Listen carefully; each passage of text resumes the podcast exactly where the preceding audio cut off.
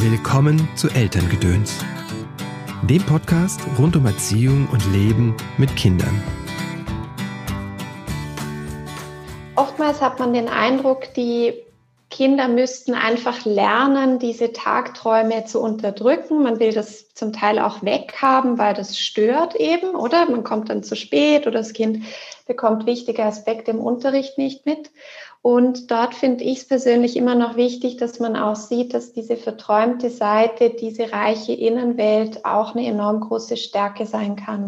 Ja, also was, was wir Eltern oft mitgeben, ist so der Satz, das Kind wird später seine berufliche Bau Laufbahn auf seinen Stärken aufbauen oder nicht auf ähm, den weggekriegten Schwächen. Also es ist schon wichtig zu schauen, wie kommt das Kind gut durch diese Schulzeit, aber ähm, es ist ganz wichtig, dass man nicht den Wunsch entwickelt, aus dem Kind jemand anders zu machen, oder? Sondern dass man sagt, wie kann ich ein verträumtes Kind durch die Schulzeit hindurch begleiten und ihm diese Facette seiner Persönlichkeit aber lassen und nicht versuchen, sie abzutrainieren.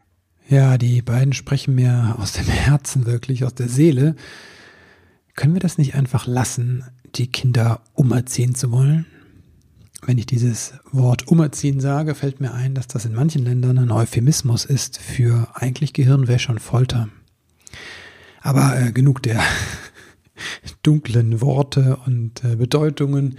Erstmal schön, dass du da bist und dass du eingeschaltet hast zu dieser Folge. Mein Name ist Christopher End. Ich unterstütze Eltern darin, die Verbindung zu ihrem Kind zu stärken und die Verbindung zu sich selbst. Denn das ist oft die Grundlage, dass wir erstmal mit uns selbst in Kontakt kommen, bevor wir unser Kind kennenlernen können und es sehen können, wie es ist und nicht in diese Falle kommen, es anders haben zu wollen, als es ist. Ja, das mache ich in vielfältiger Form, also hier den Podcast natürlich, aber ich gebe auch Einzelcoachings, ähm, Kurse und Seminare. Ja, und ich habe was Neues. Naja, eigentlich ist es nicht neu. Also, der Kreis der Väter, den gibt es jetzt als Online-Version. Das hat was damit zu tun, dass wir in der Pandemie stecken und wir hier gar keine Kurse vor Ort machen dürfen. Das hat aber auch was damit zu tun, dass immer wieder Menschen an mich herangetreten sind an uns und haben gesagt, oh, ich komme nicht aus der Region Köln, ich würde aber auch so gern daran teilnehmen. Also jetzt gibt es den Kreis der Väter als Online-Version, als Online-Kurs, startet am 2. März und ja, ich freue mich total, weil es so ein kraftvoller und ähm, ein sehr berührender Weg ist. Für viele Väter ist allein dieses sich begegnen im Kreis und dieser ehrliche, offene Austausch so wertvoll, das spiegeln sie uns immer wieder. Ja, weil es gerade für Väter das oft nicht gibt, ne, dann dieser Austausch, dass man sich ehrlich sagt, wie es einem geht, das ist an vielen Stellen noch nicht so gelebt. Und das tun wir im Kreis. Aber der Kreis ist viel, viel mehr als reiner Austausch. Ne? Es ist ein angeleiteter Prozess und wir schauen uns an, ne, wo stehst du in deinem Vatersein? Wo möchtest du hin? Und was hat dich dahin geführt, wo du bist eigentlich? Ne? Es gibt ganz viele Dinge, die dich da unterstützen. Fragen, Übungen, Meditationen. Das Beste ist, du musst keine Vorkenntnisse mitbringen. Das ist wirklich so ein, sag ich mal, Einsteigerkurs für Menschen, die noch auch überhaupt keine Selbsterfahrung Erfahrung haben, also Erfahrung mit Selbsterfahrung oder Therapie oder Coaching. Meistens sind so zwei Drittel der Väter, die noch nichts in der Richtung gemacht haben. Und die anderen, die haben schon was gemacht. Das ist also, ja, einfach offen.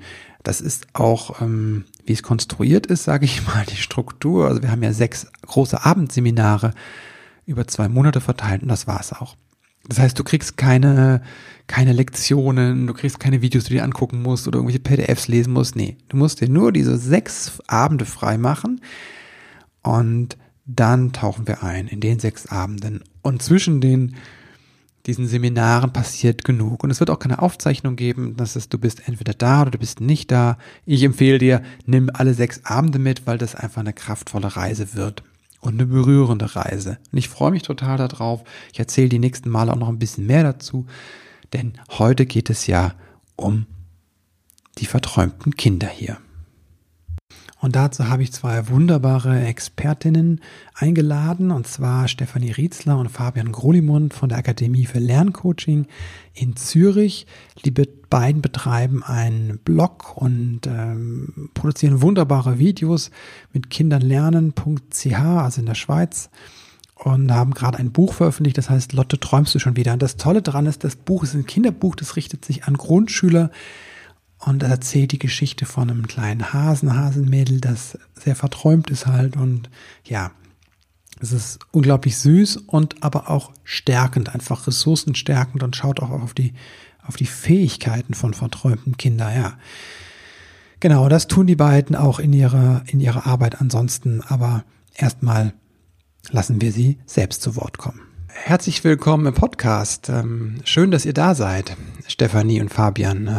Ich freue mich wirklich, dass ihr da seid und ein bisschen Zeit habt, äh, Zeit mitgebracht habt. Vielen Dank für die Einladung. Sehr, sehr gerne. Ihr habt mal wieder ein Buch zusammengeschrieben. Ähm, Lotte, träumst du schon wieder? Und es, äh, wie der Titel schon sagt, unterscheidet sich, glaube ich, ein bisschen von den anderen Büchern, oder? Ja, absolut. Also wir haben bisher vor allem Bücher für Eltern geschrieben. Mhm und eines für Jugendliche rund um das Thema, wie bereite ich mich auf Prüfungen vor, wie lerne ich, wie motiviere ich mich selber, wie funktioniert das mit der Konzentration. Und Lotte, träumst du schon wieder, ist in dem Sinne eine Neuigkeit auch für mhm. uns, weil es das erste Buch ist, das kein Ratgeber im klassischen Sinne ist, sondern wirklich eine Geschichte rund um ein kleines, verträumtes Hasenmädchen, das es in der Schule so schwer hat und zu Hause oft ja an die Grenzen kommt, auch mit ihrer Verträumtheit, mit ihrer Vergesslichkeit. Und ja ebenso die Frage im Zentrum steht, wie schafft es Lotte, mit diesen Anforderungen des Alltags zurechtzukommen. Und wir haben dort wirklich versucht, auf der einen Seite eine kindgerechte Geschichte aufzubauen, mhm. ein Abenteuer, das Lotte mit ihren beiden Freundinnen bestreitet und auf der anderen Seite wirklich auch konkrete Strategien mit einfließen zu lassen, die verträumten Kindern helfen können und die aber auch immer wieder ein Anlass sein können für Eltern, zusammen mit dem Kind auch ins Gespräch zu kommen über diese Themen, die eben oftmals sowohl den Familien als auch den Kindern dann dieser Familien Bauchschmerzen machen. Mhm. Das ist ja sehr deutlich zu spüren, wenn man so reinliest, was ähm, für Bauchschmerzen, also ich beim Lesen schon habe, wenn die arme äh, Lotte dann äh, zur, erstmal zu spät kommt zur Schule, die Freundin warten schon und dann hat sie vergessen, dass es den Test gibt. ist ja ganz süß, die sind ja in so einer Waldschule, also geht dann auch darum, äh, welche äh, der Test ist, äh, geht um die Bäume, ne? Also und, äh, dann hat sie das natürlich nicht gelernt und ja. Und sie hat die Hausaufgaben nicht dabei und ah, es droht alles Ärger und ja. Ähm, ich fühle mich manchmal ein bisschen erinnert an meine eigene Kindheit. Es war nicht ganz so schlimm, aber diese nicht zurechtzukommen mit diesen äußeren Anforderungen, ähm, diesen, diesen Schmerz kann ich oder die, äh, noch nachvollziehen. Oder sagen wir mal so, dieses, das Gefühl, nicht richtig zu sein. Ist mhm. das was, was verträumte Kinder besonders ausmacht? Ja, also das ist etwas, was wir ganz oft erleben, dass die verträumten Kinder das Gefühl haben, sie sind immer mit allem hinterher, sie können mhm. es niemandem recht machen. Die Anforderungen sind zu groß oder sie sind zu langsam. Also dieses zu kommt ganz oft zu langsam, zu verträumt, zu unkonzentriert. Und das schlägt mit der Zeit sehr auf Selbstwertgefühl der Kinder, dass sie das Gefühl haben, es mangelt ihnen an allem, was man scheinbar braucht, um im Leben und in der Schule Erfolg zu haben. Hm. Was macht das da mit verträumten Kindern, wenn die diese Erfahrung machen? So eine Traurigkeit, finde ich, mhm. sieht man dann oft. Es sind oft Kinder, die eigentlich sehr versuchen, es gut zu machen mhm. und die es dann nicht schaffen. Und was wir auch sehr oft sehen, ist äh, diese Überforderung oder dass es sehr schnell dazu kommt, dass dann versucht wird, mit mehr Zeit diese Probleme zu lösen. Also dass die Kinder dann stundenlang vor den Hausaufgaben sitzen, dass die Beziehung zwischen Eltern und Kindern darunter leidet und das einfach damit nicht aufzuholen ist oder man kann das Kind nicht einfach beschleunigen. Man muss sich, man muss ihm sein Tempo lassen. Und das ist aber dann für die Eltern wieder ganz, ganz schwierig, weil sie natürlich immer wieder mit der Anforderung konfrontiert werden oder dass sie schauen müssen, dass das Kind irgendwie schneller wird, konzentrierter ist. Und so dieses, dieses Gefühl, nicht zu genügen als Eltern, als Kind, das, das sehen wir in ganz vielen Familien. Dazu kommt aus meiner Sicht auch noch so ein gewisses Gefühl von Ohnmacht oder Hilflosigkeit, das mhm. die Kinder oft dann auch entwickeln, weil sie eben immer wieder hören, du müsstest dich einfach besser konzentrieren oder denk mhm. doch nur mal an deine Hausaufgaben oder es kann doch nicht so schwer sein, an seinen Turnbeutel zu denken nach dem Sportunterricht. Die anderen Kinder, die nehmen das auch mit. Warum lässt du den immer da hängen, bis die Sachen verschimmeln praktisch?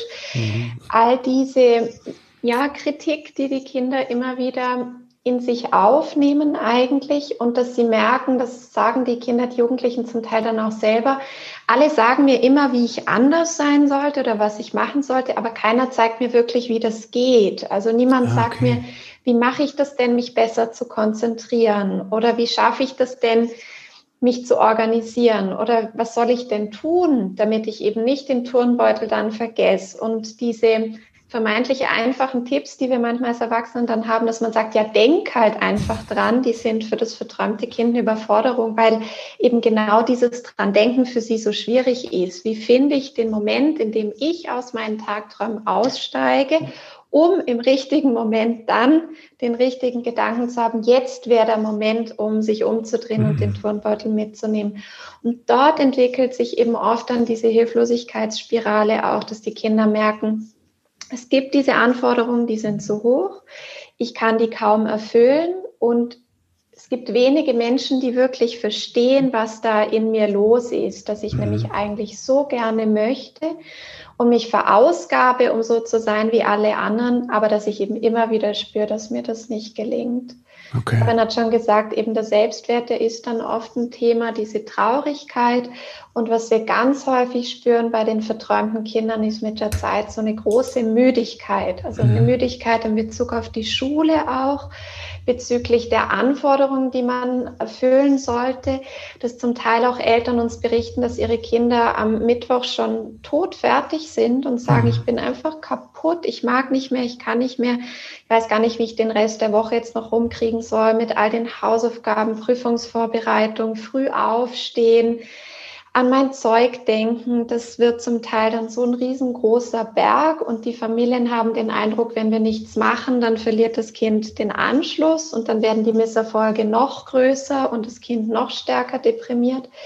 Aber wenn wir Druck aufsetzen, spüren wir, das Kind explodiert dann vielleicht, weint, sagt, ich kann das sowieso nicht, ich bin eh zu mhm. blöd.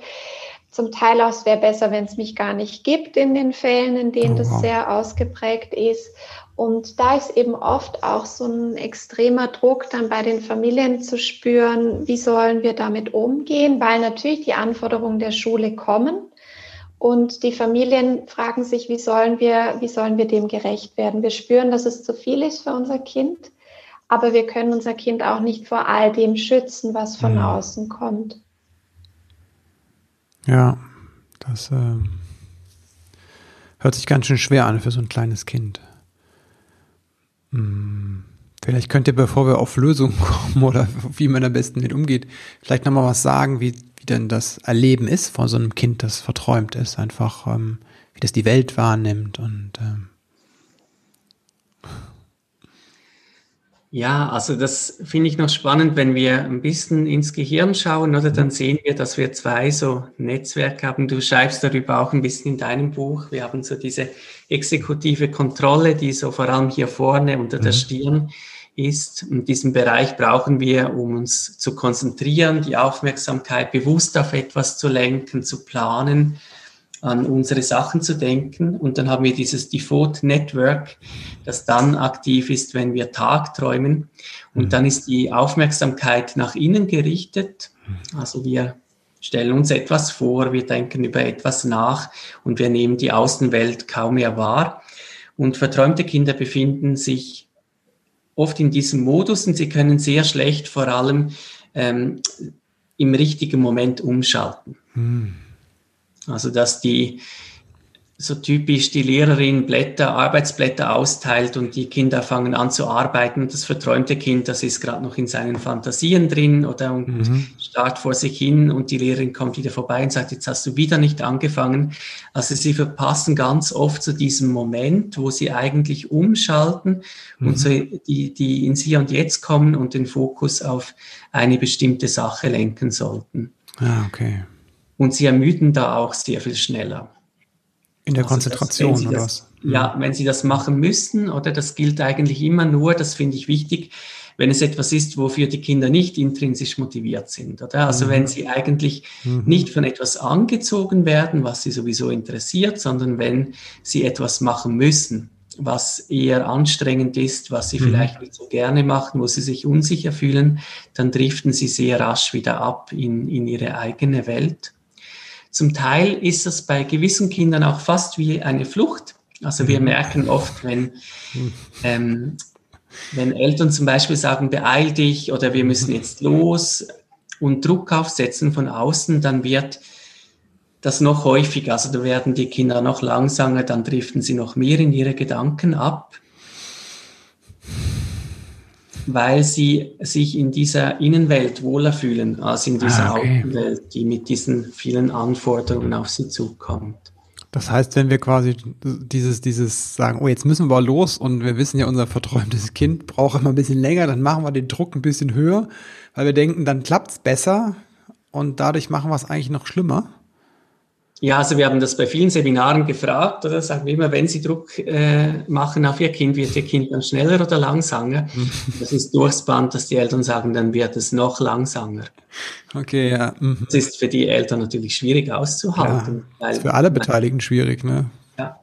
Auf der anderen Seite finde ich in diesem Zusammenhang eben auch noch wichtig, Fabian hat diese beiden Aspekte angesprochen vom Default Mode Network, diesem mhm. Ruhenetzwerk und der exekutiven Kontrolle die wie zwei Gegenspieler funktionieren mhm. und sich gegenseitig hemmen, so dass ich entweder in diesem Modus fokussierte Aufmerksamkeit sein kann nach außen und mich konzentriere beispielsweise auf eine vorgegebene Hausaufgabe oder eben in diesem Tagträumer Gedankenschweifmodus bin.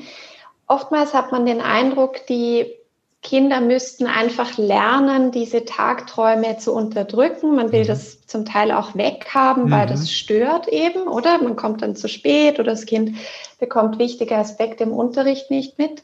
Und dort finde ich es persönlich immer noch wichtig, dass man auch sieht, dass diese verträumte Seite, diese reiche Innenwelt auch eine enorm große Stärke sein kann. Das war auch ein mhm. großes Anliegen, das wir in unserem Buch Lotte träumst du schon wieder mhm. verfolgen, dass wir gerne den Kindern zeigen möchten und den Familien vermitteln wollen, in diesem Merkmal, in dieser Besonderheit, da liegt auch eine große Kraft. Und das ist auch etwas, was die Forschung zeigt, dass eben diese Tagträumereien auch dazu führen können, dass wir kreativere Lösungen finden, dass wir das brauchen, um Probleme zu lösen, mhm. auch, also dass, dass das Gehirn dort auch in dieser Zeit arbeitet und sich praktisch nicht nur abstellt, dass das zum Teil auch je nachdem die Stimmung verbessern kann, gerade wenn ich über mhm. positive Inhalte nachdenke. Und was die verträumten Kinder oft extrem gut können, ist, sie sind dazu in der Lage, in der Regel sich extrem gut selber zu beschäftigen. Also sie mhm. brauchen wenig Stimulation von außen. Mhm. Sie können, also wir haben gerade einen Papa gehabt, der gesagt hat, seine Tochter hat gesagt, der schönste Ausflug, den sie gemacht haben im letzten halben Jahr war, zu einer alten Burgruine zu spazieren, das Playmobil mitzunehmen und dann konnte die Tochter dort stundenlang ihre Playmobil-Ritterwelten aufstellen und spielen und sich Geschichten ausdenken und dort voll eintauchen. Mhm. Und da sieht man oft eben auch den Unterschied, dass man merkt, die Kinder, die ja, haben diese reiche Innenwelt, die können sich gut selber beschäftigen Sie können aufblühen, wenn sie so ihr eigenes Tempo leben können, ein Stück weit. Mhm. Und diese Kreativität, die oft damit einhergeht, sei das im Geschichtenerfinden, mhm. im Bildermalen, im Ausdruck auch sonst. Viele haben so ein großes schauspielerisches Talent auch, mhm. dass sie sich gut ausdrücken können Viele dieser Kinder interessieren sich extrem für die großen Fragen des Lebens, mhm. also sind oft schon kleine Philosophen, mit denen man sehr tiefgründig auch ins Gespräch kommen kann und diskutieren kann. Und ich denke, da liegt es auch immer wieder an, an uns als Erwachsene, dass wir diese Qualitäten auch wahrnehmen und nicht nur die negativen Seiten im Blick behalten. Hm. Wie mache ich das mit den da da zu bleiben oder diesen Shift hinzukriegen, die Stärken zu sehen, wenn ich dann in diesem Schulsystem, was ja sehr stark eher auf dieses, das exekutive Teil des Gehirnes belohnt, gefangen bin auf eine Weise? Ja, also was, was wir Eltern oft mitgeben, ist so der Satz, das Kind wird später seine berufliche Bau Laufbahn auf seinen Stärken aufbauen oder nicht mm. auf ähm, den weggekriegten Schwächen. Also es ist mhm. schon wichtig zu schauen, wie kommt das Kind gut durch diese Schulzeit, aber ähm, es ist ganz wichtig, dass man nicht den Wunsch entwickelt, aus dem Kind jemand anders zu machen. Ah? Okay. dass man sagt, wie kann ich ein verträumtes Kind durch die Schulzeit hindurch begleiten und ihm diese Facette seiner Persönlichkeit aber lassen und mhm. nicht versuchen, sie abzutrainieren. Mhm. Auch wenn das zum Teil in der Schulzeit halt einfacher wäre. Oder wenn man mhm. quasi, da, da würde man ja am besten funktionieren, wenn man sagen kann, so die nächsten 20 Minuten ähm, äh, interessierst du dich für ein Mathematikblatt, dann gibt es einen kurzen Unterbruch und dann interessierst du dich für, oder? Dass man eigentlich dort am besten funktioniert, wenn man so ganz rasch switchen kann, mhm. wenn man sich für das interessiert, was gerade auf dem Stundenplan steht in dem Rhythmus und dem Tempo, das vorgegeben wird. Also ich denke, die Schulen sind sich da ein Stück weit am ändern oder dass sie mhm. äh, einer größeren Vielfalt von Kindern gerecht werden. Also so zumindest erleben wir es in der Schweiz. In Deutschland ist es, glaube ich, ein bisschen weniger der Fall jetzt als bei uns, habe ich das Gefühl von dem, was ich höre. Aber das fänden wir einen ganz wichtigen Punkt, oder mhm. dass man sagt, man kann mit dem Kind ein paar Strategien erarbeiten, mhm. damit es trotz seiner Verträumtheit schulisch besser zurechtkommt. Man kann ihm gewisse Dinge erleichtern, indem man von mhm. außen die Situation verändert, indem man ah, okay. zum Teil auch mit dem Kind anders kommuniziert. Mhm. Und man kann die Situation erleichtern, indem man gewisse Dinge einfach akzeptiert. Mhm. Das ist mhm. auch immer ein wichtiger Punkt. Oder dass man sagt, ja, das, das ist etwas, was wir an unserem Kind einfach akzeptieren müssen. Mhm. Also es wäre diese grundsätzliche Annahme, wäre das der erste Schritt, ne? Und zu sagen, es wird irgendwann seinen Weg gehen mit den Stärken, die es hat. Und was sind diese, was wären denn so konkrete Dinge, wie ich dem dann helfen kann durch die Schulzeit? Ich würde sonst was sagen für die Eltern und Stefanie mhm. kann vielleicht für das Kind. Mhm. Also bei den Eltern geht es vor allem auch darum, die Situation anzupassen. Wir sehen das immer wieder, dass zum Beispiel die Eltern dann stundenlang Hausaufgaben machen mhm. mit den Kindern, oder? Dass man sagt, mir bringt einfach nicht mehr. Also was mhm. wir meistens vorschlagen, ist, dass man mit der Lehrperson äh, das Gespräch aufnimmt, sagt, mein Kind hat so lang.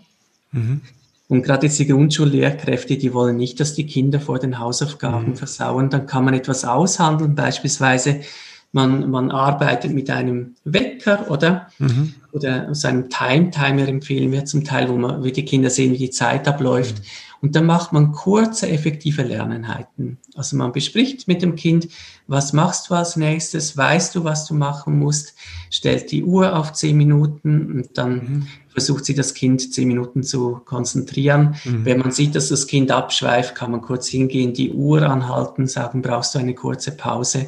Mhm. Und dass man statt das Kind so hinzuziehen und sagen, jetzt komm noch eine Viertelstunde oder dass man versucht, kurze konzentrierte Einheiten zu machen, wo das Kind lernen kann, bewusst in die Aufgabe einzutauchen und wo es auch nicht das Gefühl hat, mein, mein Leben besteht nur noch aus Schule und Lernen. Hm. Und dass die Eltern dann zum Beispiel mit der Lehrperson abgemacht haben, das Kind arbeitet so lang und wenn es konzentriert gearbeitet hat, dann dürfen wir ähm, auf die Aufgaben schreiben. Unser Kind ist bis hier gekommen und mhm. das abbrechen.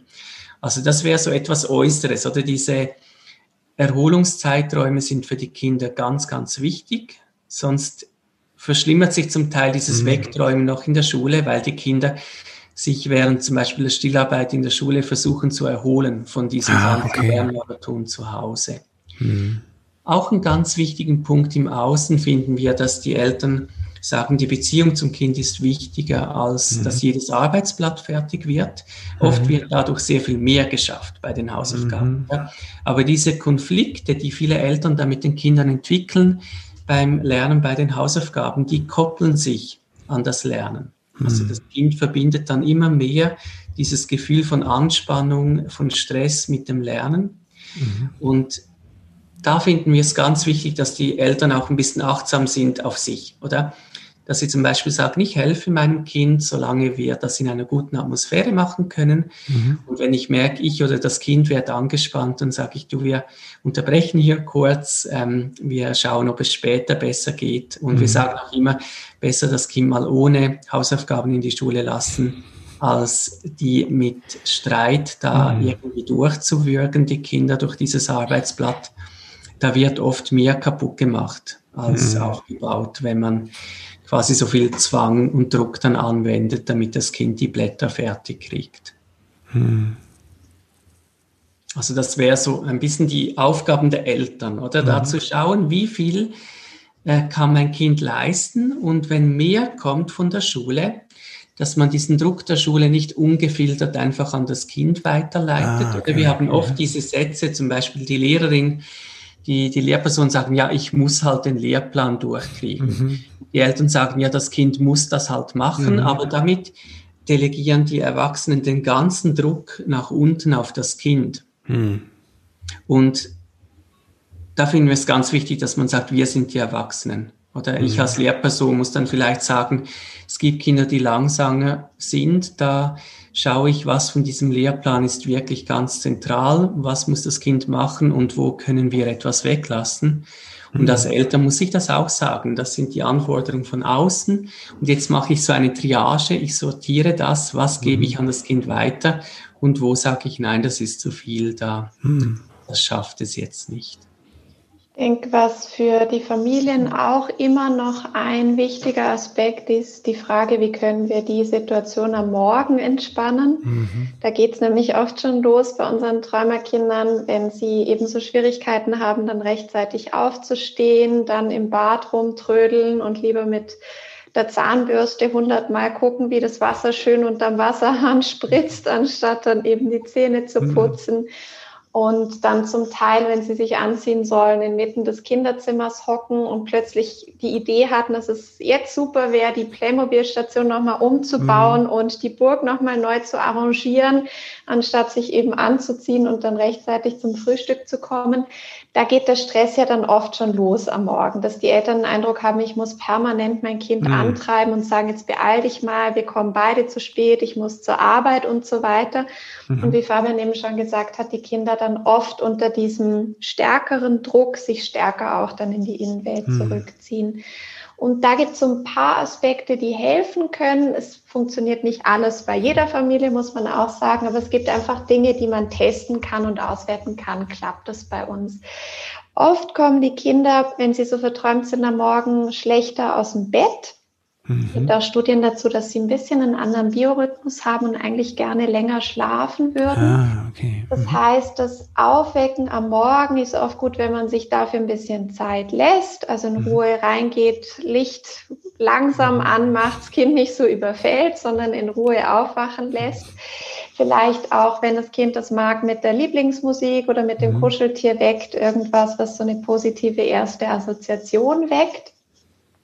Und dass man dann schaut, wie kann man die Kinder durch diese Morgensituation durchbegleiten. Also was Mhm. oft funktioniert, ist dort Struktur zu Mhm. geben, Strukturierungshilfen anzubieten, anstatt ein Kind jetzt einfach zu sagen, zieh dich an, zum Beispiel die Kleidung wie so ein Parcours hinzulegen, also Mhm. zuerst die Unterwäsche und dann die Socken, Hose, T-Shirt, alles, was man eben anziehen muss, der Reihe Mhm. nach vom Kinderzimmer runter in die Küche zum Beispiel, kann das Kind sich an jeder Station eine Sache anziehen, dann ist das Arbeitsgedächtnis jetzt auch nicht so überfordert mit der Frage, was Mhm. muss ich jetzt eigentlich machen? Oder bei den jüngeren Kindern kann man die Kleidung auch in Form von so einem kleinen Kleidermännchen hinlegen, also Mhm. auf dem Boden so auslegen, als würde wirklich ein Mensch da drunter liegen, damit sie eben wissen, was muss ich jetzt anziehen. Mhm. Und dort mehr Struktur haben.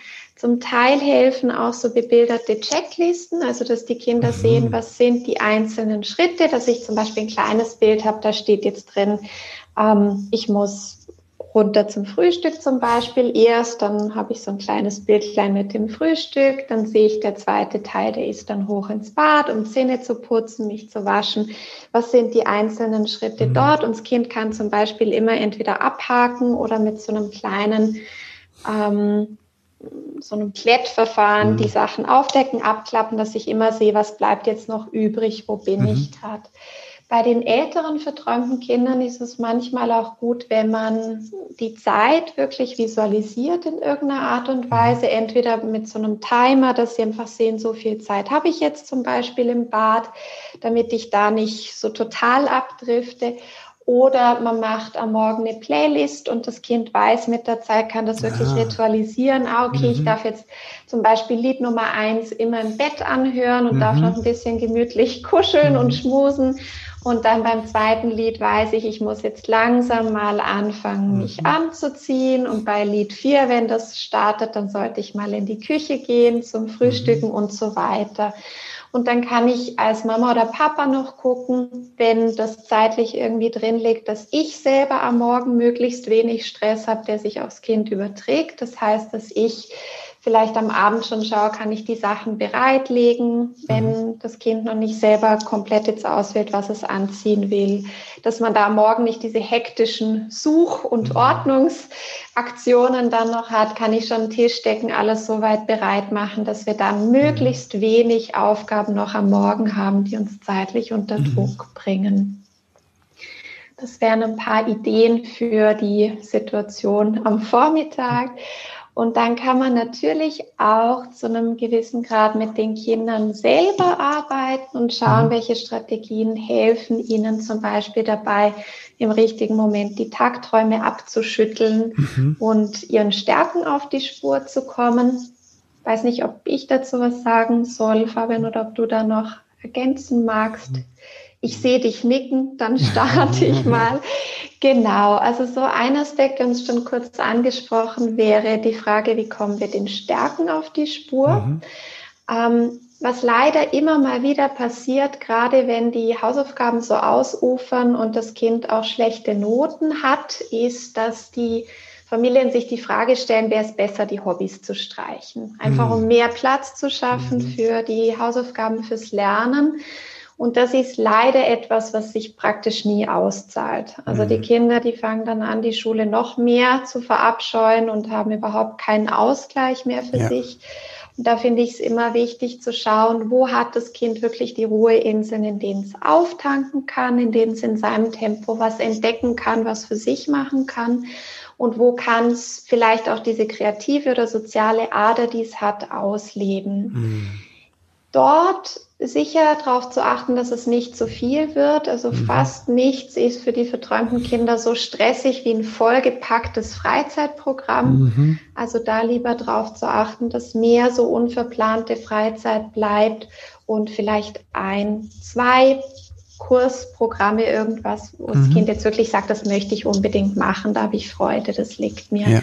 Da kann ich das so ausleben, was mir gut tut und mir gut gefällt auch mit dem Kind vielleicht immer mal wieder drüber zu sprechen, was war heute schön, was ist mhm. gut gelungen, worauf freue ich mich am nächsten Tag, um auch so diesen Blick auf das Schöne und Gute, das das Leben bereitstellt, auch in Situationen, die schwierig sind, zu schärfen und da den Fokus drauf zu behalten. Wir haben auch im Buch verschiedene Übungen da dazu, also zum Beispiel den Stärkendetektiv, den man mal mhm. auf verschiedene Bezugspersonen abgeben kann des Kindes, bei dem sie dann eintragen können, warum sie sich darüber freuen, mhm. das Kind zu kennen, was sie besonders mögen an ihm, was es gut kann und woran man das wohl so bemerkt und da auch miteinander in den Dialog drüber zu kommen. Ja, wie, wie sehen mich andere? Was nehmen die an mir für schöne Aspekte auch wahr?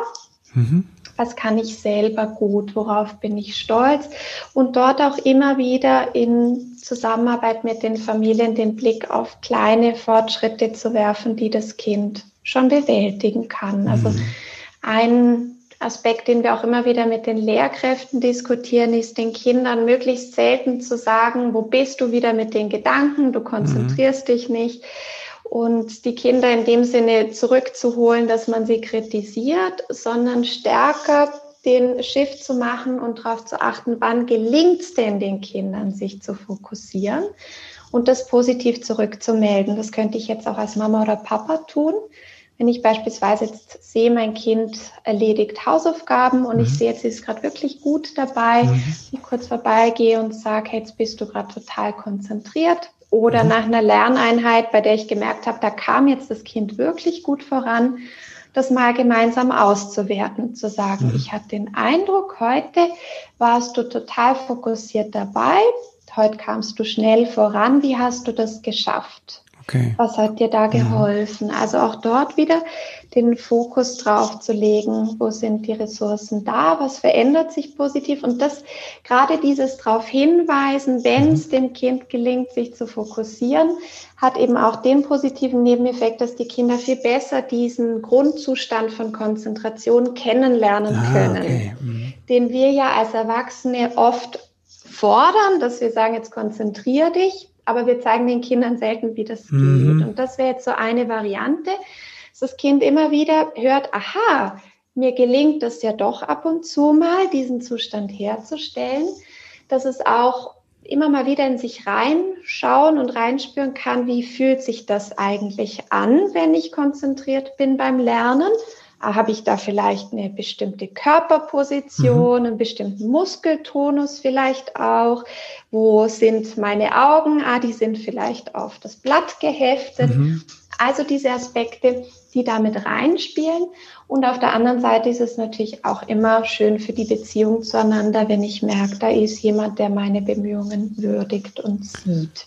Und ich habe das jetzt gehört, dass du nicht gesagt hast, du hast es gut gemacht, ne, sondern du hast es einfach nur beschrieben, was du siehst. Also sagen, mhm. du bist gerade konzentriert. Mhm. Und dadurch versteht das Kind ähm, den Zustand und verknüpft den dann auch und kann ihn besser selbst erkennen, ja? Genau, also man muss gar nicht sagen, das hast du jetzt toll mhm. gemacht, weil dort immer die Frage ist, was ist denn dieses toll gemacht? Auch braucht es das mhm. überhaupt? Ähm, das wäre wirklich ein Beschreiben dessen, was ich sehe mhm. und ein Auswerten mit dem Kind, ja, womit hat es zu tun? Wie, wie klappt es besonders gut? Und dann kann man zum Teil auch so kleinen Aspekten auf die Spur kommen, die da eine Rolle spielen, dass mhm. das Kind zum Beispiel merkt, aha, heute habe ich mich zum Beispiel vorm Lernen bewegt, das hat mir gut getan, mhm. jetzt konnte ich besser einsteigen. Oder dass die Familien merken, okay, heute haben wir die Aufgaben in kürzere Einheiten gepackt, das hat mhm. genützt und diese okay. kleinen Pausen, die mhm. waren hilfreich. Also dass man den Blick besser darauf einstellt und, und wirklich das Ziel verfolgt, wir wollen uns selber besser kennenlernen mhm. und wir wollen rausfinden, was tut dir gut. Weil viele Eltern haben ja vielleicht die Sorge, wenn ich jetzt das Kind, jetzt, wenn es einmal schon, mein verträumtes Kind einmal überhaupt mal sich zusammenreißt und so lernt, jetzt es noch anzusprechen, dann ist ja vielleicht die Angst da, dass ich es äh, unterbreche, ne? Und dann träumt es wieder weg. Dann kann man es natürlich im Nachhinein sagen, aber ich hätte da nicht so Angst. Mhm. Und jetzt auch eine Lehrerin hat gesagt, sie hat immer so kleine Steine dabei und wenn sie gerade bei einem verträumten Kind sieht, das konzentriert sich gut, dann legt sie ihm so einen kleinen Konzentrationsstein wow. aufs mhm. Pult, einfach ihm zu zeigen, du, äh, ich habe es gemerkt und das ist genau ah, okay. das, oder? Mhm. was wir eigentlich suchen, diese konzentrierte Arbeitsweise.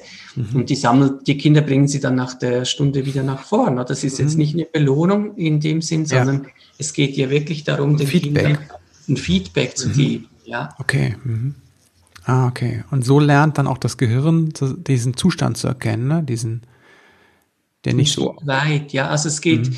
ähm, sehr stark darum, Motivation und Konzentration sind eng verknüpft, mhm. oder? Also die Kinder müssen sich auch konzentrieren wollen mhm. und dieses äh, Bemerken, das hilft dabei und auch dieser Aspekt, den Stefanie gesagt hat, die Selbstwirksamkeit. Die Kinder müssen glauben, dass sie das können. Ah, und wenn okay. ich einem Kind ständig sage, du bist immer unkonzentriert, mhm. du bist ständig in den Wolken, das merken wir zum Teil bei den Kindern auch mit ADS oder die diese Verträumte mhm. sehr stark haben, dass sie dann mit der Zeit sagen, ja, ich kann mich halt nicht konzentrieren. Ja. Dass sie haben das wie verinnerlicht und die, mhm. Versuchen es dann nicht mehr.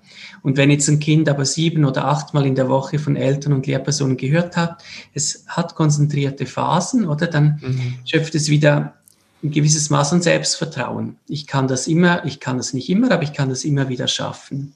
Mhm. Und dann wird es auch spaßiger, das zu üben. Mhm. Und auch bei diesem Üben, die Kinder können mit der Zeit diese Kompetenz ein wenig ausbauen. Mhm. Und da ist es eben auch wichtig, dass sie das immer wieder ganz bewusst machen.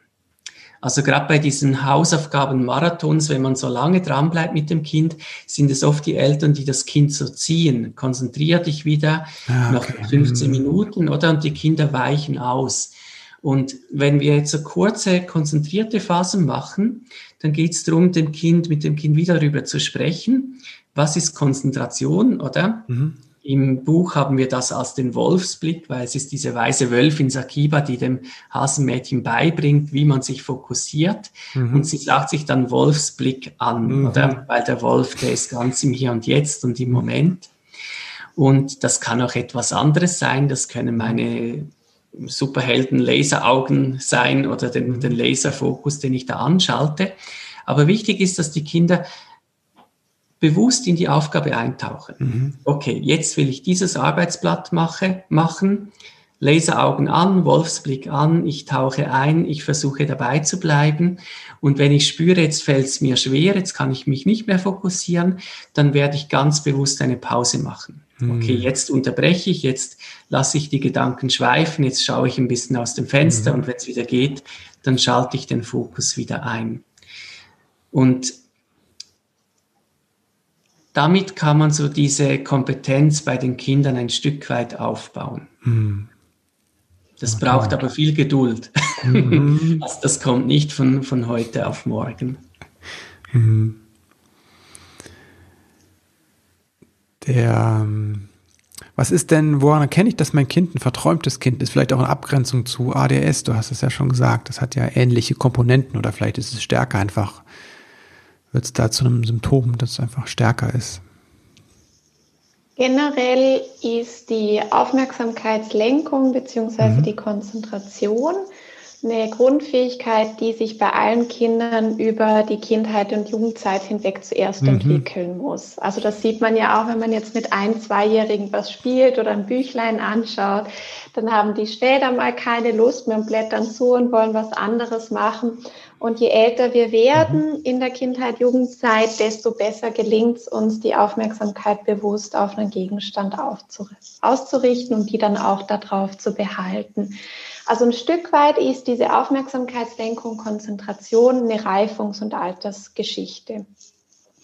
Jetzt gibt es aber auch Grundunterschiede, also wirklich schon Unterschiede, mit denen die Kinder auf die Welt kommen, dass sie auf diesem Aufmerksamkeitskontinuum, wie ich das mhm. nennen mag, einfach auf unterschiedlichen Punkten starten. Also es gibt Kinder zum Beispiel, die können einfach schon sehr früh im Kindergarten gut im Schulkreis sitzen, der Kindergärtnerin oder dem Kindergärtner zuhören.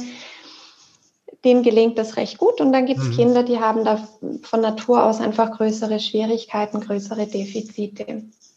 Von einer Aufmerksamkeitsdefizitstörung mit oder ohne mhm. Hyperaktivität spricht man eigentlich dann, wenn aus zwei Symptombereichen. Das ist einmal die sogenannte Unaufmerksamkeit, mhm. also da geht es um die Konzentrationsprobleme, beziehungsweise aus diesem Symptombereich der Hyperaktivität, Impulsivität. Da geht es mhm. darum, dass ich einen starken Bewegungsdrang habe und sehr schnell meinen Impulsen mhm. nachgehe und die nicht so gut unter Kontrolle haben kann in einem bestimmten Ausmaß Schwierigkeiten vorliegen, die sich schon in der Kindheit zeigen, also bevor Lebensalter 12 ist das festgelegt und die das Kind in seiner Entwicklung hemmen bzw. beeinträchtigen, so dass bei den Kindern bzw. beim Umfeld ein Leidensdruck entsteht. Mhm. Und dort gerade jetzt beim Bereich der ADHS, bei diesen Kindern, sieht man auf der einen Seite eben, dass sie Schwierigkeiten haben mit der Konzentration. Das wäre jetzt der Bereich mhm. der Unaufmerksamkeit dass sie oft nicht zuhören, wenn man sie anspricht, mhm. dass sie sehr vergesslich wirken, also dass sie eben Turnbeutel, Hausaufgaben, Prüfungstermine oftmals verschusselt gehen und dann nicht mehr auftauchen. Sie haben oft auch Schwierigkeiten, sich Dinge zu merken. Stichwort Arbeitsgedächtnis, da sind mhm. dann oft die Leistungen eben auch sehr unterschiedlich. Sie haben oft Schwierigkeiten, ihre Aufgaben zum Abschluss zu bringen, also hüpfen zum Teil hin und her oder ermüden einfach sehr schnell bei diesen Aufgaben, gerade die, die von außen vorgegeben sind. Also wann immer es Aufgaben sind, die sie sich nicht selber ausgesucht haben, für die vielleicht die Grundmotivation jetzt auch nicht besonders groß sind. Das wird gerade diese Kinder, die in diesem Symptombereich der Unaufmerksamkeit die Akzentuierung haben, das nennt man im allgemeinen Sprachgebrauch dann oft eben ADS, also mhm. diese Aufmerksamkeitsdefizitsyndrom oder Störung ohne Hyperaktivität. Mhm. Und dann gibt es eben noch die Kinder, die vor allem Akzentuierung haben im Bereich der Hyperaktivität, Impulsivität, also die überall hochklettern, die sehr, sehr mhm. wild sind, ungestüm sind, auch in Situationen, in denen man jetzt vielleicht eher erwarten würde, dass das Kind das zu einem gewissen Teil mhm. schon schafft. Also die rennen dann in der Klasse rum und gehen x-mal zum, zum Wasserhahn, weil sie da trinken müssen und gehen noch aufs WC, weil sie so unruhig sind und kaum still mhm. sitzen können und wackeln mit den Füßen und den Händen rum und spielen da vielleicht einen Takt oder müssen lautieren im Unterricht, weil sie plötzlich die Idee bekommen, dass das jetzt eine gute Idee wäre. Sie haben auch oft Schwierigkeiten mit den sozialen Begrenzungen dann. Mhm. Also, dass sie zum Beispiel in Spiele reinplatzen von anderen Kindern, einfach weil diese Impulse so stark mhm. sind und es ihnen so schwer fällt, in dem Moment die Bremse mental reinzuhauen und zu sagen, stopp, da ist es jetzt besser, ich mhm. frage zuerst. Und oft eben dann auch damit verbunden sehr eine große überschießende Energie und eine sehr mhm. reiche emotionale Explosivität, das wenn man es positiv ja. formulieren möchte. Und dann gibt es eben Kinder, die haben das gemischt, also die mhm. haben sowohl diese Unaufmerksamkeitssymptomatik als auch die Aspekte der Hyperaktivität, Impulsivität und solche, bei mhm. denen ist das eher entkoppelt. Mhm. Ähm, wie gesagt, es hat zu einem gewissen Teil auch was mit der Reifung zu tun und auch mit der Vergleichsgruppe. Mhm. Also alle Kinder werden mit der Zeit besser drin, ihre Aufmerksamkeit bewusst zu steuern, die mhm. Impulse zu beobachten und besser zu mhm. kontrollieren. Der Bewegungsdrang, der nimmt auch mit der Zeit ganz natürlich ab. Aber eben bei den Kindern, die diese Symptomatik mitbringen, sieht mhm. man da eben, dass die stärker bestehen bleibt, die ist viel stärker ausgeprägt und sie wirken im Vergleich zu den Klassenkameraden in diesen Bereichen einfach auch noch deutlich unreifer. Mhm. Und die Schwierigkeiten akzentuieren sich nochmal, da gibt es viele, viele Studien auch dazu, wenn die Kinder zu den Jüngsten in der Klasse gehören. Mhm. Okay. Also bei Frau träumten Kindern eher denen noch ein bisschen Zeit geben. Ja, also ein, ein Jahr später einzuschulen, das wäre oft mhm. sehr, sehr hilfreich. Ja. Mhm. Ja, okay. Leider bringt dann das Wiederholen lassen während der Schulzeit nicht mehr viel. Mhm. Also wirklich besser, wenn man es früh merkt, nochmal zuzuwarten. Mhm. Ja, okay. Super.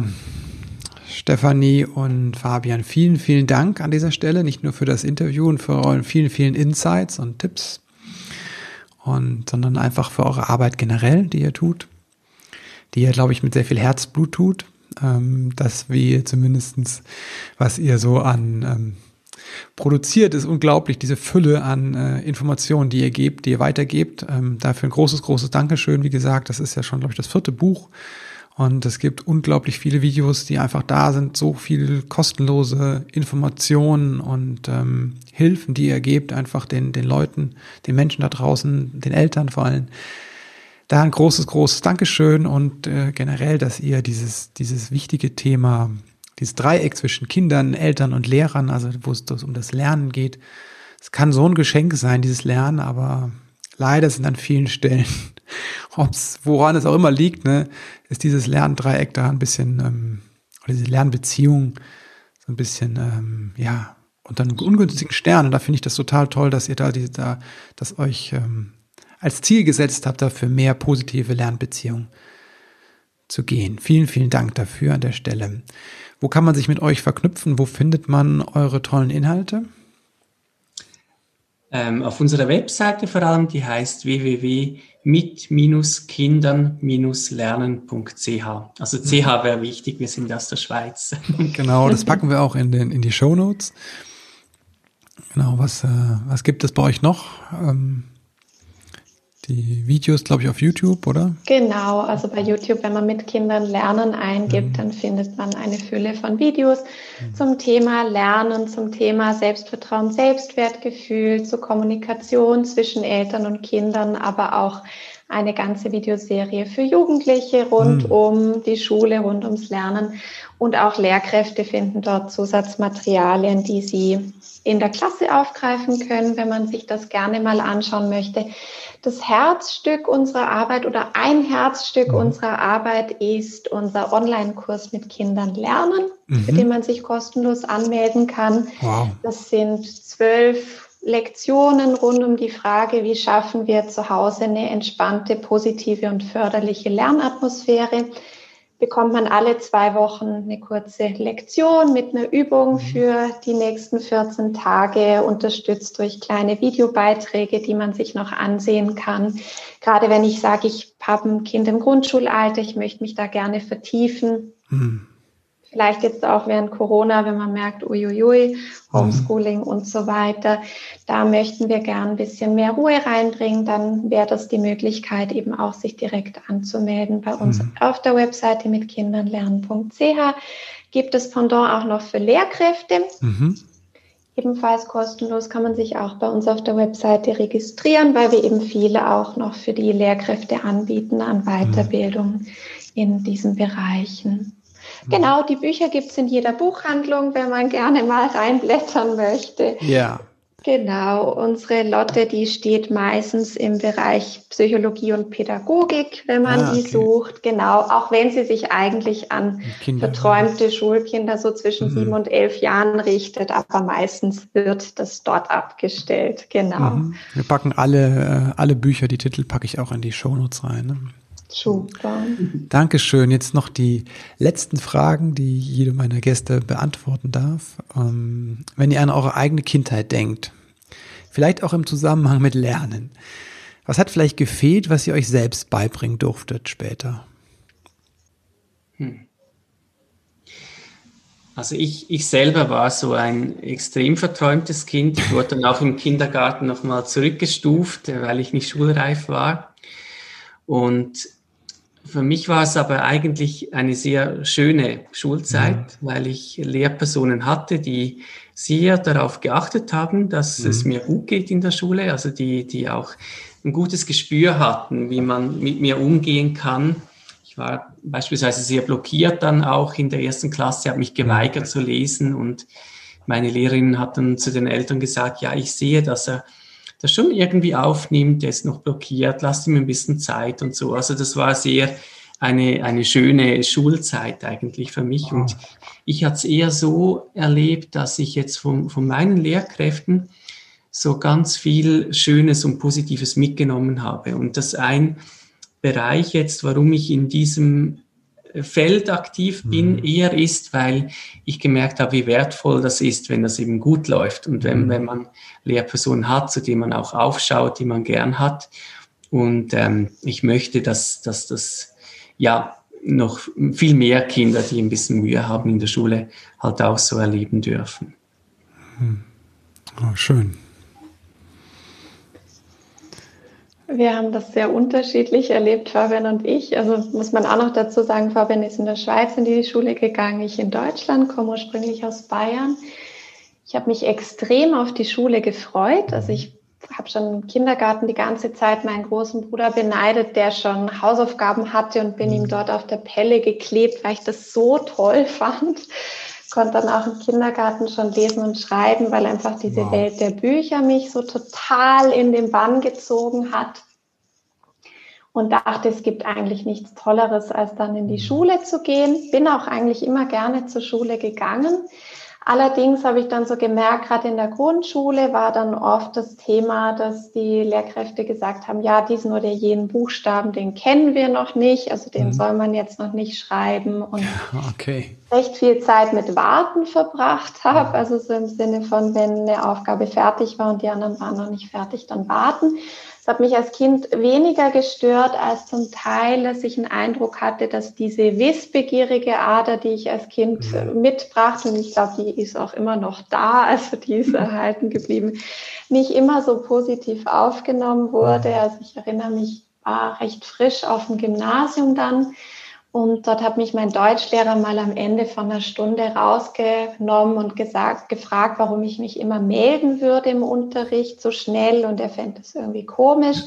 Ich soll doch den anderen irgendwie mal Zeit geben zu überlegen und man, man solle eben nicht so wissbegierig sein im Endeffekt, damit man die anderen nicht mit seiner, er hat das genannt, Blüte erdrückt. Mhm. Ich habe das dann damals als Kind überhaupt nicht verstanden, was er von mir wollte. Und das war so ein bisschen ein Aspekt, den ich mir, glaube ich, für meine Schulzeit gewünscht hätte, dass diese Lernfreude, die, glaube ich, bei mir einfach von Natur aus da war, dass die in dem Sinne auch in der Schule mehr positive Beachtung gefunden mhm. hätte und weniger als störend empfunden worden wäre. Ja, ich glaube, das wäre so ein Aspekt gewesen, der für mich sehr schön gewesen wäre. Hatte immer das Gefühl, die, die anderen Kinder in der Klasse, die konnten damit viel besser umgehen als die Lehrpersonen. Ja, das wäre schön gewesen. Aber eben zum Glück hatte ich Eltern, die da sehr positiv drauf reagiert haben und mich da gut versorgt haben. Mhm. Ja, das war, war hilfreich und eine große Unterstützung. Wofür seid ihr euren Lehrern, Lehrerinnen und Lehrern dankbar? Also ich habe eine Lehrkraft im Kopf, die ich nach wie vor ähm, unheimlich gerne habe in meinen Erinnerungen. Das war mein Mathelehrer, Herr Frommknecht. Ich war immer ein bisschen eine Mathe ängstliche Schülerin, also hatte recht Herzklopfen immer bei den Prüfungen, ab und zu mal auch ein Blackout und habe schlecht geschlafen vor den Mathe-Tests. Und äh, der war einfach so, so wunderbar, weil er auf der einen Seite fand ich jetzt mit unserer Klasse extrem viel Geduld hatte, Dinge immer wieder und immer, immer wieder zu erklären. Und er konnte wahrnehmen, wenn sich jemand bemüht hat, aber es einfach nicht so mhm. gut konnte. Also ich erinnere mich, ich bin mal bei ihm vorbei nach einer Stunde und habe ihn nach meiner Mitarbeitsnote gefragt. Und dann hat er mir gesagt, also Stefanie, wo wir uns einig sind, ist, die Qualität deiner Beiträge ist jetzt nicht allererste Sahne, aber ich sehe, dass du dir extrem Mühe gibst mhm. und du fragst nach und du bist dabei und ich finde das so toll und Mhm. Es gibt die Note gut. Mhm. Wow. Und, und hat das so eine ganz, mit so einer ganz liebevollen, mhm. positiven Art gemacht und hat auch immer gesagt, solange ihr mich fragt und genau erklärt, mhm. was ihr nicht versteht, dann bin ich, bin ich da und das hat mich extrem bestärkt. Und mhm. ja, da denke ich immer noch sehr gern dran zurück. Ich würde sagen, der hat, glaube ich, wirklich so meine Mathe-Ängstlichkeit gerettet, weil ich da irgendwie gemerkt habe, okay, da ist jemand da, der traut mir was zu und mhm. der hat auch diesen Anspruch, dass die Kinder, die Jugendlichen was lernen. Fand ich unheimlich schön, ja. Mhm. Wow. Also wie gesagt, bei mir war es eigentlich vieles und mhm. ich fand auch, ähm, was ich spannend fand, wir hatten auch auf dem Gymnasium in Solothurn sehr viele Lehrpersonen, zu denen wir so einen ganz persönlichen Draht hatten. Mhm. Also wo ich fand, das ist ja manchmal, dass, dass Lehrpersonen in der Oberstufe sagen, ja, ich habe so viele Schüler, ich habe nicht Zeit, um zu allen Beziehungen aufzubauen. Und wir hatten eben ganz viele Lehrer, die das überhaupt nicht so gesehen haben, sondern die wirklich signalisiert haben, ich sehe dich, ich kenne dich. Als wir jetzt zehn Jahre danach ähm, ein Klassentreffen gemacht haben, haben wir uns bei der Schule getroffen. Es kamen fünf Lehrer vorbei und die haben irgendwie noch von allen den Namen gewusst. Oh. Und das hatten wir oft, dass ähm, der Biolehrer zum Beispiel hat den Unterricht nicht wahnsinnig vorbereitet. Wir haben einfach immer das Buch gelesen und besprochen. Aber der war immer nach dem Unterricht, haben wir noch eine halbe Stunde, wenn wir in der letzten mhm. Stunde da waren, eine halbe Stunde mit ihm geplaudert, oder? Mhm. Und äh, also das finde ich manchmal so Zeit verlieren können mit Menschen. Mhm. Das habe ich oft erlebt bei Gimmi-Lehrern oder meine Deutschlehrerin, die hat irgendwie auch zu mir gesagt, Fabian, von dir will ich dann mal ein Buch lesen und das war wie eine innere Verpflichtung, dann wusste ich, oh. ich muss dann mal ein Buch schreiben. Mhm. Und ähm, ja, weil sie das irgendwie wie in mir gesehen hat und die hat sich jetzt auch gerade äh, letzte Woche wieder gemeldet, ob wir uns wieder mal für einen Kaffee treffen wollen. Also das, das fand ich sehr, sehr spannend, dass es auch in, in diesem Setting Gymnasium. Mhm. Ähm, in der Schweiz. ja, ist auch nicht überall gleich, aber jetzt, äh, ich habe das so, so, erlebt, oder ja. dass auch auf der Stufe das möglich war, mhm. dass man ja. wirklich äh, lebendige, schöne mhm. Beziehungen hat zu den Lehrpersonen, die wichtig sind für einen. Und damit macht man sich als Lehrperson halt auch ein unglaubliches Geschenk, weil dann hat man auch kooperative Klassen. Ja. Und ich glaube, es ist auch für das eigene Leben viel schöner, wenn ich so eine lebendige äh, Beziehung zu meinen Kindern habe, meinen Schulkindern habe, als wenn ich mich da 30, 40 Jahre hinschleppe und immer nur im Widerstand bin. Also es hat mich wirklich berührt, was ihr gerade geteilt habt. Das sind ähm, so wunderschöne Erinnerungen und ich bin manchmal im Widerstand mit Schule hier, ne? Mal meinen Kindern und muss da immer aufpassen, dass nicht meine eigene Verletztheit da reinspielt. Mhm. Und äh, jetzt, wo ihr gerade das geteilt habt, ähm, habe ich mich auch erinnert an, äh, an Lehrerinnen und Lehrer, die ganz berührend waren und ganz viel da waren einfach und einfach Interesse gezeigt haben. Ja. Mhm. Dankeschön. Das finde ich halt auch ganz wichtig, wenn man das hat, mhm. dass man sieht und anspricht. Und sagt. Weil wir das oft auch hören von Lehrpersonen, wenn man es gut macht und alles gut läuft, merkt man es darum, dass niemand reklamiert, oder? Also wir sind zum Teil auch so ein bisschen eine Reklamier- und Jammergesellschaft und nehmen es dann selbstverständlich, wenn sich jemand bemüht. Und das finde ich dann wirklich schade, wenn wir zum Teil auch merken, dass richtig gute Leute im mhm. Schulbetrieb dann irgendwann keine Lust mehr haben oder ausbrennen, ja. weil nur Negatives und Kritik von außen kommt. Und Mhm. Diese Perlen im Schulalltag, da mhm. müssen wir als Eltern drauf schauen, dass die bestärkt erhalten bleiben und mhm. bestärkt werden. Ja. Nicht schimpft ist Lob genug, heißt es hier, ne? ja, genau. okay. ähm, ja, eigentlich gibt es noch die drei Tipps, aber wir machen es kurz. Ähm, wenn ihr noch einen Tipp hättet ähm, für das äh, Lernen an Eltern, was wäre das? Wie das, das Lernen, die Lernfreude mit den Kindern geweckt, gehalten, unterstützt werden kann? Wenn jeder von euch einen Tipp geben könnte, was wäre das? Ich befürchte fast, das ist dasselbe. Sag doch du mal, Daniel. Ja. Also für mich ist nach wie vor der wichtigste Aspekt, das Lernen in einer positiven Atmosphäre und in einer guten Beziehung mhm. stattfindet. Und dass mhm. man da als Mama oder Papa den Blick drauf hat. Mhm. Wie machen wir es uns möglichst angenehm und dass man versucht, die Konflikte so gut wie möglich draußen zu halten und eben mhm. lieber mal der Lehrkraft zurückzumelden, dass es nicht ging, lieber mal abzubrechen und eine Pause zu machen, als mit dieser Idee, wir müssen jetzt alles möglichst schnell durchbekommen, die Beziehung aufs Spiel zu setzen vom Kind und dann diese Konflikte auszutragen. Das finde ich so ein ganz, ganz zentraler Aspekt. Für mich eigentlich fast die wichtigste Einzahlung auf das Motivationskonto mhm. des Kindes. Wenn sich's gut anfühlt, macht man es auch lieber. Das geht uns Erwachsenen ja auch so. Mhm. Oh, und ja. ich würde es einfach ergänzen, weil das, was du gerade angesprochen hast, wir sehen zum Teil sehr gut, was die anderen nicht gut machen, oder? Mhm. Und selber sind wir blind. Und etwas, was wir ganz vielen Eltern machen haben lassen, ist, sich selber mal mit dem Handy aufzunehmen auf Video, wenn sie mit ihrem Kind arbeiten. Mhm. Und einfach mal schauen, was habe ich für einen Gesichtsausdruck, was gebe ich okay. für Kommentare während des Lernens ab. Und da sind sehr viele Eltern sehr schockiert oder mhm. und sagen, ja, da würde ich auch ständig versuchen wegzulaufen, ähm, da würde ich auch anfangen, mit mir zu streiten.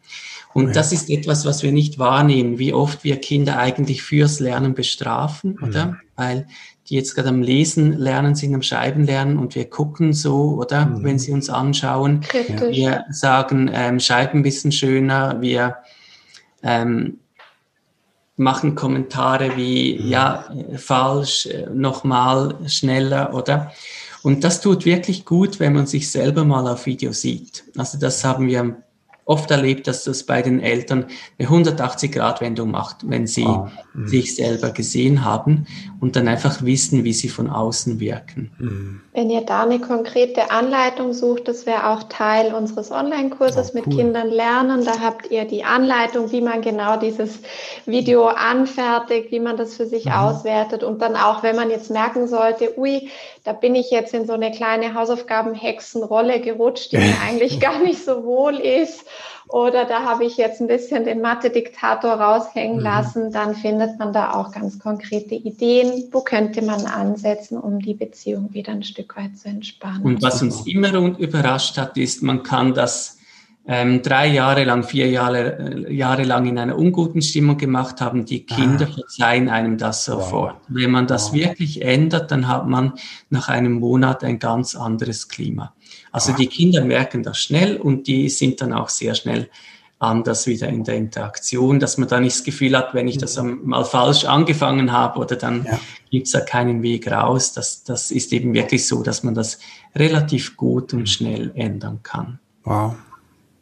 Super, Dankeschön. Das ist sehr berührend gewesen, nochmal zum Schluss. Und ja, danke für eure, äh, euren Input, wirklich. Das ist ähm, viel und großzügig und vom Herzen habe ich das Gefühl.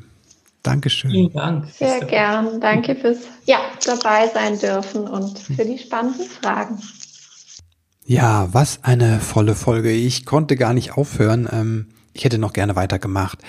Und das führt mich tatsächlich zu der Frage, Fändest du das spannend, wenn ein Interview es hergibt, dass man es aufteilt auf zwei Folgen, weil es zum Beispiel eher anderthalb oder zwei Stunden füllen würde? Hier hätte sich das meines Erachtens angeboten. Ich fand, dass sie hatten beide noch so viel zu sagen und tatsächlich ist die Lernakademie für mich eine Anlaufstelle, wenn ich Fragen habe zum Thema Lernen. Und ich kann dir die Videos von Fabian und Stefan, die Stefanie nur ans Herz legen. Genauso das gleiche gilt für das Buch Lotte, träumst du schon wieder. Ans Herz legen möchte ich dir auch den Kreis der Väter, startet am 2. März, beschränkt auf acht Väter. Also eine kleine exklusive Runde. Ja, und jetzt bleibt mir nur übrig, dir noch Danke zu sagen dafür, dass du zugehört hast, dass du eingeschaltet hast, weil mir das zeigt, dass es dir am Herzen liegt, im Leben mit deinem Kind etwas zu verändern. Und dafür, ja, gebührt dir wirklich ein großes, großes Dankeschön. Bis bald.